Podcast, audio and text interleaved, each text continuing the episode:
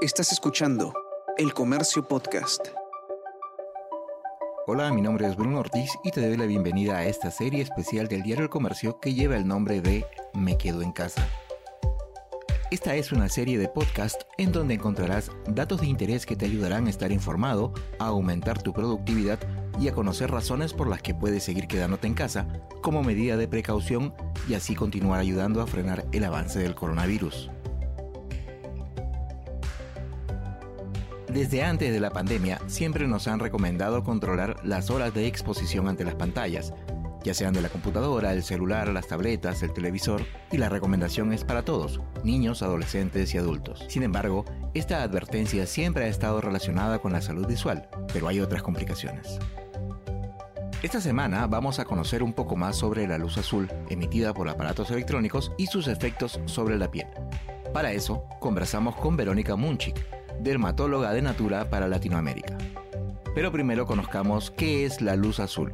La luz azul forma parte del espectro de la luz visible y es un tipo de luz de alta energía y de longitud de onda corta.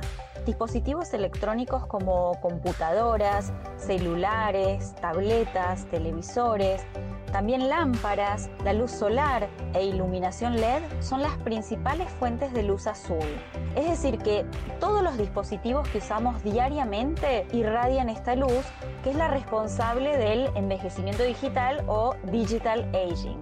¿Eso quiere decir que toda luz azul es mala? La luz azul, por supuesto que no siempre es mala, tiene un papel muy importante también en el mantenimiento de la salud, regula lo que nosotros llamamos el, el ciclo circadiano, es decir, es nuestro ciclo de 24 horas, eleva nuestro humor, nos ayuda en las funciones cognitivas de la memoria. Es como los rayos solares ultravioleta B, o sea, necesitamos solo una pequeña cantidad diaria para la síntesis de vitamina D. Sin embargo, en exceso, por supuesto que puede ser perjudicial para nuestra salud. ¿Cuáles son los principales perjuicios que hay por una sobreexposición a esta luz azul? Actualmente las personas nos exponemos menos tiempo a ambientes abiertos y más tiempo a fuentes de luz artificial como el celular o las luces LED. Y este contexto de la cuarentena por supuesto que maximizó este comportamiento. Ocasionalmente, la luz azul puede contribuir con el surgimiento de problemas oculares y señales de envejecimiento precoz como arrugas y manchas en la piel, así como también ser dañina para lidiar con el sueño. ¿Cuál es el daño específico que causa en la piel? Específicamente, en nuestra piel la luz azul tiene la capacidad de penetrar profundamente alcanzando la dermis, donde se localizan las fibras de colágeno y las fibras elásticas, responsables de mantener la firmeza y la tensión de la piel. La pérdida de estas fibras provoca una pérdida de vitalidad y un aumento de las señales de envejecimiento.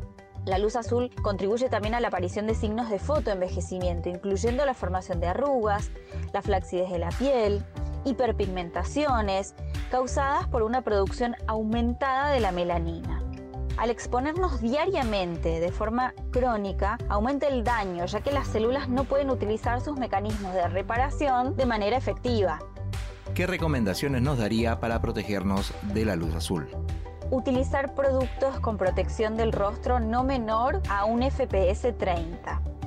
En el día, evitar estar mucho tiempo frente a las pantallas o protegerse con una adecuada rutina hidratar intensamente la piel a partir de una rutina diaria con productos formulados específicos para proteger contra los efectos del fotoenvejecimiento provocado por la luz azul. Recomiendo comenzar con una limpieza del rostro, luego colocar un tónico para nivelar el pH de la piel, posteriormente seguir con la hidratación de la piel, si es de día, colocar un protector solar, si se planea utilizar maquillaje que sea uno específico contra la luz azul. Por la noche, tratar de mantener alejado el celular y reducir al máximo el uso de pantallas, por lo menos dos horas antes de ir a dormir.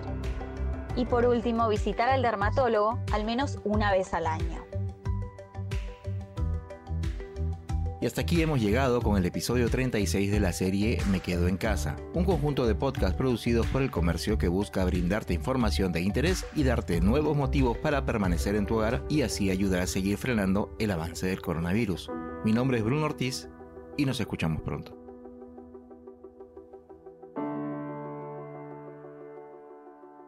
Esto fue Me Quedo en Casa